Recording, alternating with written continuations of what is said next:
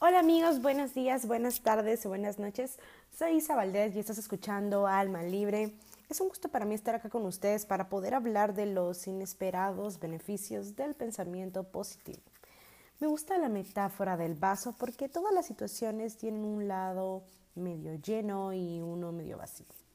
Y con esto no me refiero a que todas las situaciones tienen un lado agradable o, por ejemplo, las situaciones difíciles que podríamos vivir a lo largo de nuestra vida como las enfermedades. Esto no significa que si un familiar está enfermo, eso tiene un lado bueno. El pensamiento positivo puede funcionar en el sentido de un problema aprendizaje, pues la persona podría pensar, eh, por ejemplo, ver que a través de las situaciones difíciles como las enfermedades, perdemos algo, pero también ganamos algo porque ganamos perspectiva, ganamos una nueva manera de ver las cosas. Como por ejemplo, cuando alguien tiene un familiar que tiene alguna enfermedad muy grave, esto los hace revalorar el tiempo que pasan con la persona, los hace valorar su compañía y pues también el tiempo, ¿no? Entonces, para que exista eh, un pensamiento positivo, también es importante saber que debe haber eh, algo llamado la aceptación, ¿no? ya que el pensamiento negativo más bien surge de algún problema real o imaginario que tengamos en nuestra mente, ¿no? El pensamiento negativo es cuando nos enganchamos con este problema y nos quedamos ahí. Esto puede eh, terminar en un pesimismo que fácilmente puede llevar a la persona a padecer de depresión, o sea que ya no logra ver esa luz al final del túnel ya se dio por vencido ante cualquier posibilidad de un mejor futuro. Mientras que por el otro lado, el pensamiento positivo sucede eh, luego de que ya se aceptó el problema, pero no dándote por vencido, sino más bien desde la perspectiva de que la aceptación es perder la esperanza por un pasado mejor. Esta frase me gusta mucho porque confirma que lo que ya pasó, eh, pues no se puede cambiar pero no se niega que pueda haber un mejor futuro. Y es acá donde está la diferencia entre alguien pesimista y alguien que tiene aceptación, porque el pesimista ya perdió la esperanza y en parte pues tampoco está dispuesto a trabajar por un mejor futuro, porque no piensa que pueda haber un mejor futuro. Mientras que el pensamiento positivo te hace ser consciente de tu poder para cambiar las cosas y te da una esperanza, ¿no? Ahora, nuestros pensamientos son muy importantes y también son muy poderosos, incluso influyen en nuestro cuerpo, pues eh, esos pensamientos envían señales que lo hacen reaccionar. Por ejemplo, alguien que tiene miedo a hablar en público y experimenta algún síntoma de ansiedad, eh, qué sé yo, le suban las manos, está temblando y puede que ni siquiera haya pasado a hablar. Y tiene síntomas físicos como si ya estuviera pasando su peor pesadilla. Que quizá tampoco sea algo tan fatal, ¿no? Quizá miedo a equivocarse o miedo a olvidar lo que tiene que decir, qué sé yo, tantas cosas que pueden pasar por su cabeza, etc. Entonces, ¿por qué tiene síntomas físicos? Si aún no está experimentando esto de hablar en público, o sea, si todavía no es su turno, si todavía no ha pasado. Porque no es necesario estar viviendo una experiencia para que nuestro cuerpo reaccione y que nuestras emociones provoquen algún cambio físico porque los pensamientos son lo suficientemente poderosos como para provocar estos cambios, ¿no? Entonces, realmente, bueno, entonces, otro punto que también quería decirles es que hay personas que suelen decir que solo les pasan cosas malas y realmente he visto que hay personas a las que en realidad les pasan muchas cosas malas, pero también me pregunto, ¿hasta qué punto son estos sucesos mm, nada más que una casualidad, ¿no? Pura mala suerte. Porque mira, hay un libro llamado El síndrome del auto rojo de Laura Goodrich que cuenta que a un muchacho le preguntaron de qué color de auto le gustaría tener. Y pues dijo que le gustaría tener un auto rojo. Cuando salió a la calle se dio cuenta que pues habían autos rojos por todos lados, ¿no? Eh, pasaban enfrente de él autos rojos. Cuando iba de camino a su casa pudo observar varios de ellos. Incluso cuando se estaba estacionando se dio cuenta que su vecino también tenía un auto rojo. Esto no significa que de la nada comenzaron a aparecer autos rojos. De hecho, ya estaban ahí, solo que al traerlo a su mente, esto lo hizo estar más atento a los autos rojos que habían a su alrededor. ¿Sí? Y eso es lo que sucede con esas personas que piensan que solo les pasan cosas malas, ¿no? Ese es su auto rojo, ¿no? Su mente está constantemente poniendo atención a las cosas malas que le suceden. No es que nunca le, le sucedan cosas buenas, ¿no? Y esta es la ley del auto rojo. Es que siempre consigues más de aquello que traes a tu mente. Otro punto bien importante de este libro nuevamente que se llama El síndrome del auto rojo de Laura Goodrich es que hablaban del poder de la palabra quiero. Esto me cambió la vida y te voy a explicar por qué. Es que estamos muy acostumbrados a decidir lo que no nos gusta, lo que no queremos en una pareja, lo que no queremos en un trabajo, lo que no queremos que nos hagan nuestros amigos, lo que no, no, no. Es que fijarnos tanto en lo que no nos gusta, de cierta manera, es un poco más sencillo que lo contrario, que empezar a pensar en lo que sí queremos, ¿no? En lo que sí queremos que nos suceda. Entonces, cuando tenemos todo esto que no queremos en nuestra mente, nuestra atención se va hacia eso que no queremos que pase. Y terminamos atrayendo justamente eso que no queríamos que nos pasara. ¿sí? Porque nuestras acciones, sin darnos cuenta, terminan estando encaminadas y dirigidas por nuestros miedos, por esos pensamientos negativos que resaltan eso que no queremos, ¿sí? Por ejemplo, si por ejemplo en una pareja, ¿no? No quiero que terminar, no quiero que terminemos. Por ejemplo, una persona celosa que está experimentando miedo a perder a su pareja. No, no quiero perder a mi pareja, no, no, no, no, no. Entonces, si esta persona se enfoca en esto que no quiere que pase, lo más probable es que vaya a seguir experimentando esas emociones una y otra y otra vez porque sus pensamientos siguen enfocados en eso que no quiere que pase. Entonces, como sus pensamientos están enfocados en eso y sus emociones eh, están ahí presentes, siguen ahí, no está estancado con el miedo, con la incertidumbre, con la inseguridad, está estancado ahí, entonces sus acciones están dirigidas por esto, ¿no? Por el miedo, por la incertidumbre, por... Entonces, eh, no sé, puede empezar a acosar a su pareja y que no le da su espacio, qué sé yo, tantas cosas que pueden pasar que al final van a, van a terminar en que sí terminen eh, acabando con la relación. Entonces, al principio pareciera que no está relacionada una cosa con la otra.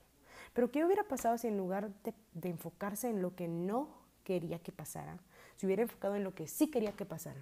Como por ejemplo, quiero eh, trabajar en la comunicación con mi pareja, quiero ser más segura de mí misma para, o más seguro de mí mismo para ser una mejor, eh, ser un mejor apoyo, para enfocarme en otras cosas de mi vida, quiero darle más importancia a mis intereses personales para no pasar tanto tiempo pensando en mi pareja o para no invertir tanto tiempo en, lo que hace mi pareja o no hace mi pareja. Entonces, esto hubiera tenido obviamente resultados diferentes porque las emociones también hubieran sido diferentes, ¿no?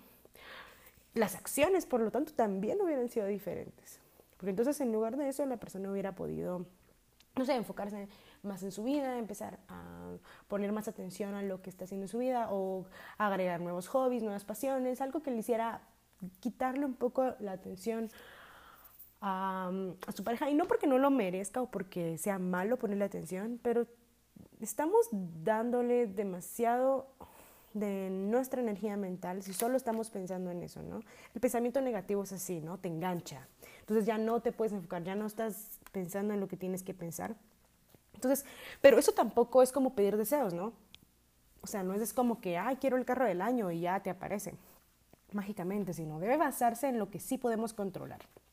O sea, si regresamos al ejemplo, esta persona no puede decir, sí, quiero que mi pareja me ame y me ame por siempre hasta que seamos viejitos. O sea, tú no puedes controlar eso, ¿no? Tú no puedes controlar lo que la otra persona siente. Puedes controlar tus acciones, tus pensamientos, tus palabras. ¿Sí? Entonces, cuando tú te enfocas en lo que sí puedes controlar, Claro que eso es un poco más complicado que el pensamiento negativo, porque te toca pensar en lo que sí puedes controlar. Es un esfuerzo extra que tú haces. ¿sí? Y bueno, es que esta palabra es muy trascendental en nuestra vida, incluso marca nuestra moral entre lo que sí deberíamos hacer o lo que no. Porque desde niños nos dicen, no, no te pares ahí, no te metas eso en la boca, no, no, no, no, no, no. Bueno, es que incluso los niños pequeños hay una etapa en donde casi que solo no tienen en la boca, ¿no? Solo eso saben decir. ¿Cuántos años tienes? No. Eh, ay, hola, ¿cómo estás? ¿Me das un abrazo? No. Y es que les encanta, les encanta, les encanta, porque es la novedad. Les acaban de enseñar una nueva palabra donde dicen no, todo se congela. Entonces, es una palabra que realmente nos marca y nos, y nos enseñan a pensar de esa manera. No, mira, es que no tienes que reprobar, ¿sí? No puedes reprobar.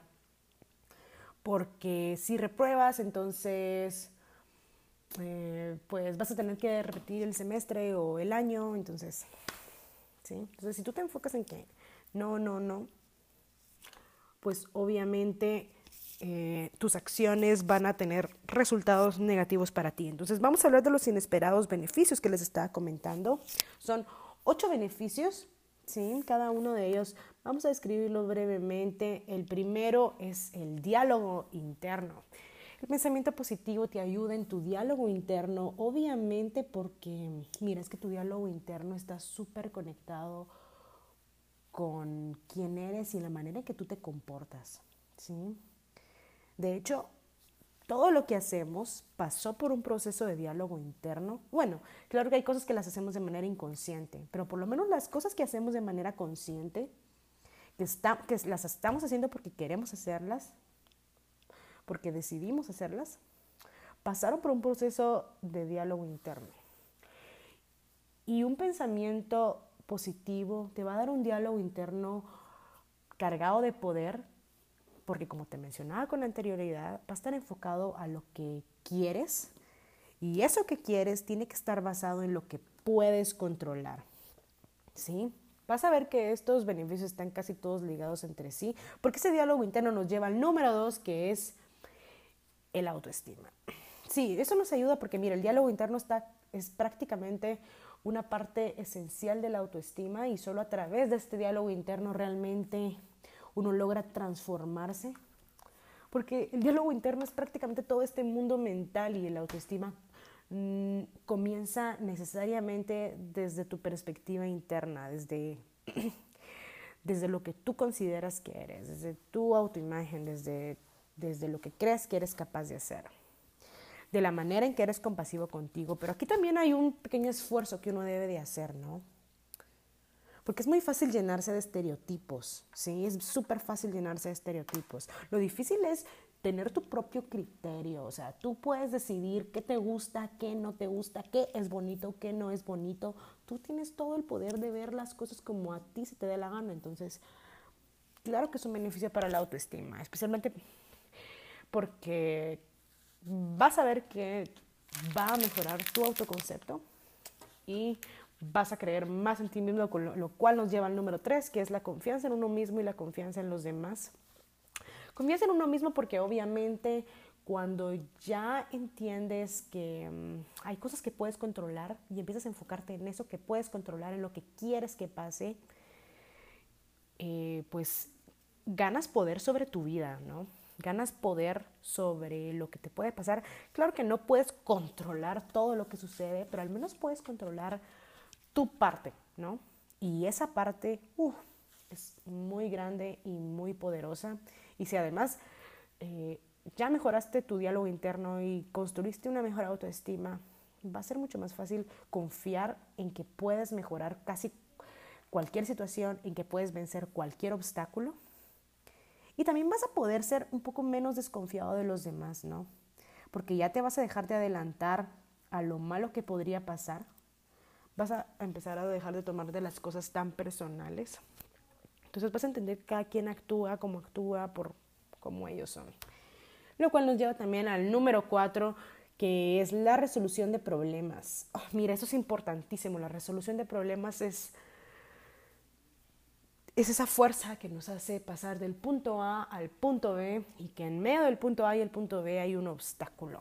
Ese obstáculo, ese problema real o imaginario es lo que nos lleva a tener pensamientos negativos, ¿sí? Pero cuando tienes un pensamiento positivo, tu mente se enfoca en las soluciones y no en el problema. Y es que este problema solo no nos trae ningún beneficio, o sea, más bien intensifica las emociones, los síntomas y afecta y entorpece nuestras acciones. Y tampoco es realista de mi parte pues desear que las cosas hubieran sido diferentes o que tal situación no hubiera pasado o que esto hubiera pasado de una manera distinta. No es realista. Eh, así que de una vez, así que una vez aceptamos esto, es mucho más fácil llegar a preguntarnos, entonces, ¿ahora qué voy a hacer? Esta pregunta es lo que marca el antes y el después de la solución. ¿sí? En Instagram les escribí un caso hipotético de un muchacho que piensa que le van a despedir y que pues por el miedo que esto le provoca, eh, siente, se siente desmotivado y eh, pues ya no está poniendo tanta atención, porque es que cuando nos sentimos desmotivados, es lo que te decía, o sea, la, eh, la pereza es más bien la falta de la motivación. Entonces, imagínate, ¿no? No tiene ganas de hacer nada y más bien para cometiendo más errores, ¿sí? Porque está enfocado en esto, en lo que no quiere que pase, sus miedos. Entonces, esto no le ayuda en absoluto y al final lo despiden. Entonces, este ex colaborador de la empresa más bien se enganchó de sus emociones, de las emociones que le causaban este problema. ¿Y qué pasa cuando seguimos enganchados, en negación, dándole vueltas al asunto? Ah, bu, bu, llorando ante la vida, ay, lo malo que nos está pasando. Es que no hacemos ese cambio, nos quedamos estancados y no cambiamos ese switch a pensamiento positivo, a resolución de problemas, porque no hemos aceptado la situación. Como bien dicen, es que no es el problema lo que te define, es lo que haces ante el problema y nos vamos con la número 5, eh, que es la motivación intrínseca. La motivación intrínseca es también súper importante porque es muy fácil motivarse cuando te están dando una estrellita en la frente en el colegio o cuando te van a dar un bono en el trabajo. esa es la parte más fácil, aunque de cierta manera puede llegar a ser ah, poco efectivo eh, a largo plazo, ¿sí? Pero desarrollar motivación intrínseca significa que tú no necesitas a nadie para motivarte a ti mismo, ¿sí? Es parte de tu independencia. Pero yo no me voy a detener solo a decirte cómo debes tú motivarte, ¿no? Sino tú puedes descubrir qué es lo que a ti te motiva, ¿sí? Lo que sí te puedo dar es algunos tips para motivarte a ti mismo y es que hay muchas personas en el mundo que están logrando sus sueños, que ya están construyendo cosas grandes y que escriben libros excelentes, llenos de frases inspiradoras para tener cada día unas cuantas páginas que te motiven, que te den un poco de, gasolina para alcanzar tus metas. Y eso también cuenta como motivación intrínseca, ¿no? Encontrar estrategias que nos ayuden a motivarnos a nosotros mismos.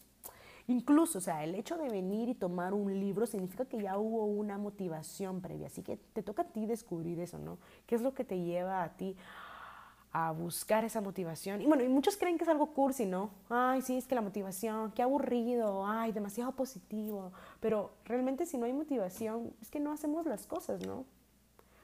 O sea, por eso es de que las empresas estas de mm, redes de mercadeo ganan a tantos y tantos cada año, porque ustedes van a una conferencia y todos salen emocionados, todos salen motivados, claro, o sea, ¿cómo no se les van a unir las personas? Y sí, es un negocio de motivación, créanme.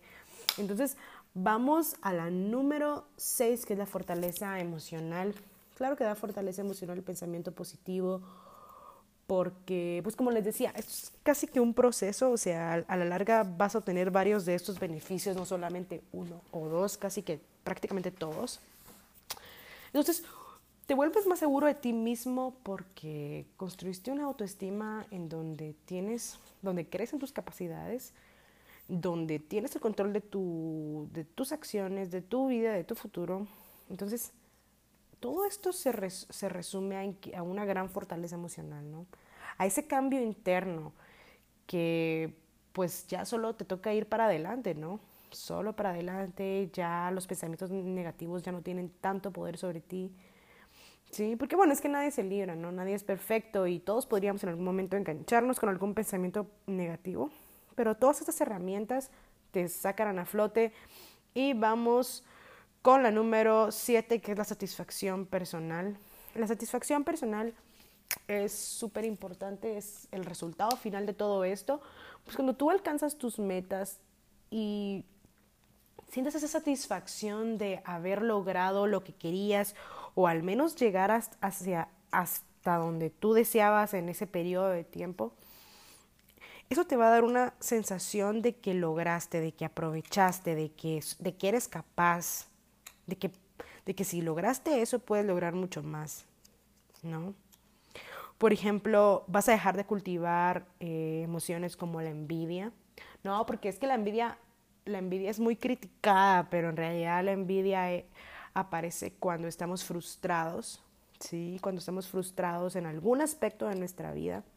Entonces la satisfacción personal es una buena manera de, de canalizarlo, de canalizar esto, ¿no?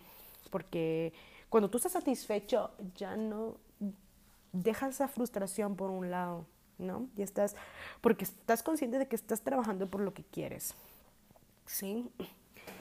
Y finalmente, eh, el pensamiento positivo, pues también te va a hacer atraer a tu vida personas positivas, porque al final somos compatibles con personas similares a nosotros, así que cuando tú tengas un pensamiento más positivo, te vas a dar cuenta que vas a empezar a ser compatible con personas más positivas, que hablan de cosas más positivas, que suelen tener, que no suelen engancharse tanto con las experiencias negativas, con las emociones que les causan esas eh, experiencias negativas. Y pues eso va a traer mucha más alegría a tu vida. Así que esto fue todo por hoy. Si te gustó, compártelo con tus amigos o con alguien a quien creas pueda gustarle. Soy Isabel y estás escuchando Alma Libre, tu podcast favorito de desarrollo personal. Un abrazote para todos y hasta la próxima.